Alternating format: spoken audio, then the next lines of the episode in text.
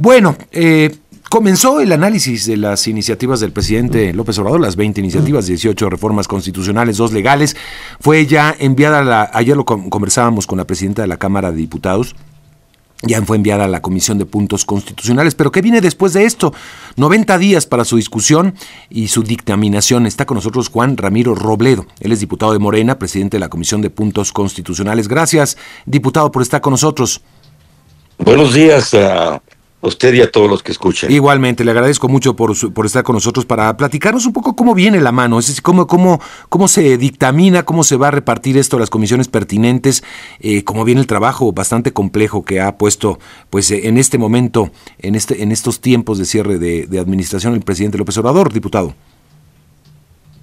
Bueno, mire usted, en cuanto al proceso reglamentario, legislativo, no hay mucho problema. Primero porque no tenemos plazos, no es, no son iniciativas preferentes que no se emplacen a, dictaminar en determinado tiempo.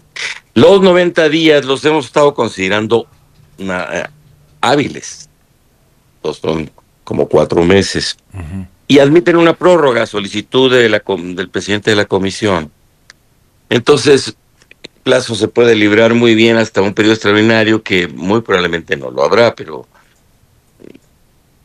pero plazo es eh, bastante holgado.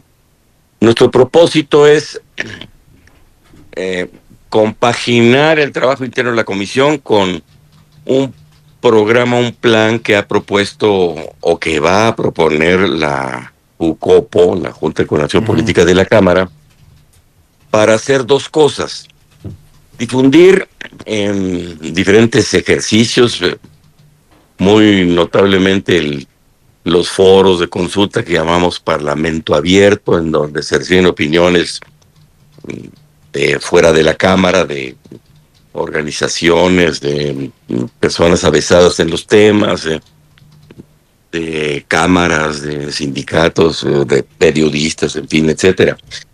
También acompañado esto con una serie de consultas que se eh, podrían hacer en las cabeceras de los estados, de las 32 entidades. Y luego, el grupo parlamentario Morena lo estarán haciendo también los otros grupos, y si lo desean, algunos han dicho que sí, estarán llevando estos temas pues a los sectores donde creen que puede tener más sensibilidad para discutirlos. Eh, porque le sientan que les afecta o porque sientan que le beneficia. Morena se lo propone hacer en todos los distritos electorales del, del país, que son 300.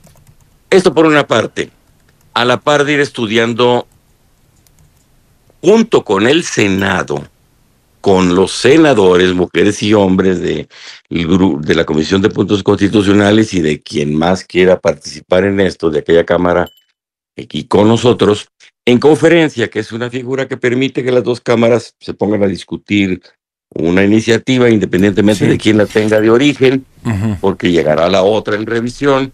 Y esto es muy útil porque pues, se alimentan mutuamente y, luego cuando se dictamine, pues se, transita más fácil. Diputado, ahí, digamos, eh, lo oigo como que no hay una urgencia, digamos, para debatir. Sí, hay 90 días, pero se puede prorrogar. Bueno, para debatir.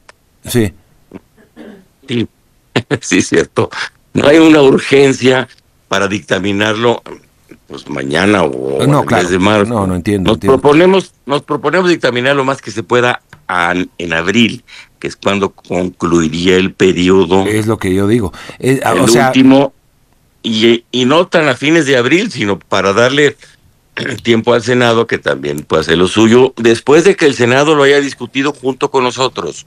Sí, a ver. Entonces, lo, que, quiero preguntarles, ¿hay la intención de aprobarlo ahorita o se puede, eh, hay una línea como para aprobarlo ya en este, en este periodo de sesiones?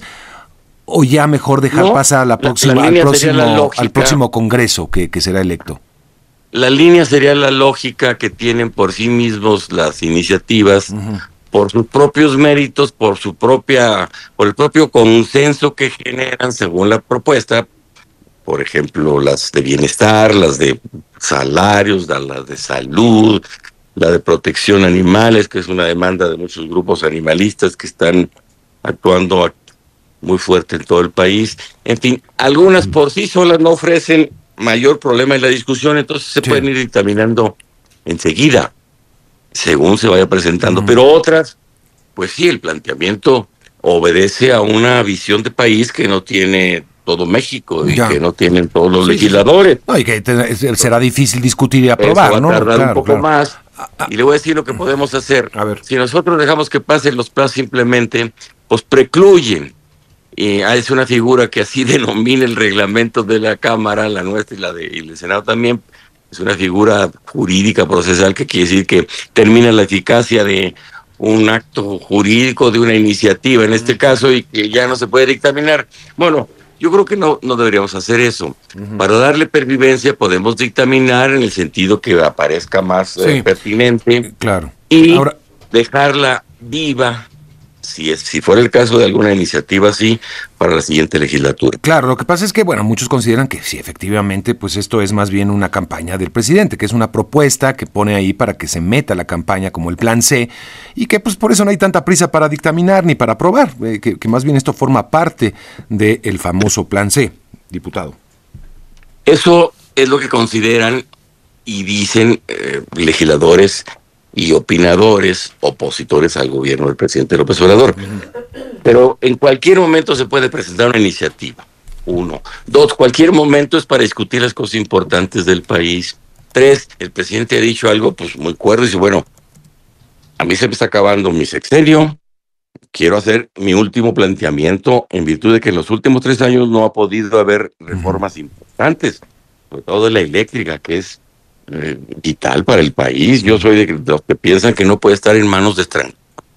La generación, la distribución y el abasto de la energía eléctrica, así como otros sectores, el agua, que es un bien nacional, tienen que estar bajo la, la rectoría del Estado.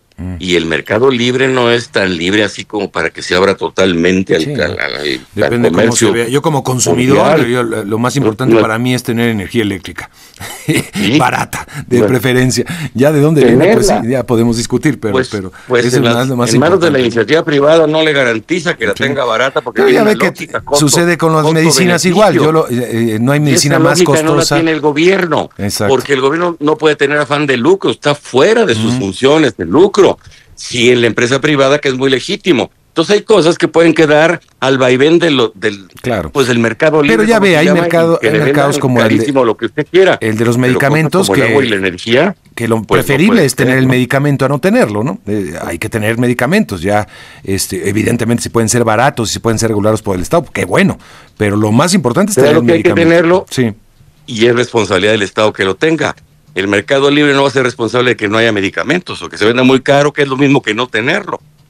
Hay cosas en una visión de país que no pueden quedar a libre mercado. Entonces, esos temas que confrontan la opinión de los mexicanos, pues será difícil que se de aquí a abril. Claro. Ojalá y podamos todo acercar cuando menos alguna parte de las iniciativas y entonces que vayan. Todo un debate, señor. Usted lo ha dicho mejor que yo. Bien, bueno, pues estaremos muy atentos, diputado. Le agradezco mucho por conversar con el auditorio esta mañana. Cómo no, muchas gracias. Buen día a todos. Igualmente, Juan Ramiro Robledo, él es diputado de Morena y él es presidente de la Comisión de Puntos Constitucionales sobre este gran paquete de reformas. Sí, hay muchos que consideran que pues no urge la dictaminación porque esto forma parte de la campaña y del plan C. Otros dicen no, es una prerrogativa del presidente enviar iniciativas cuando quiera y hay que dictaminar.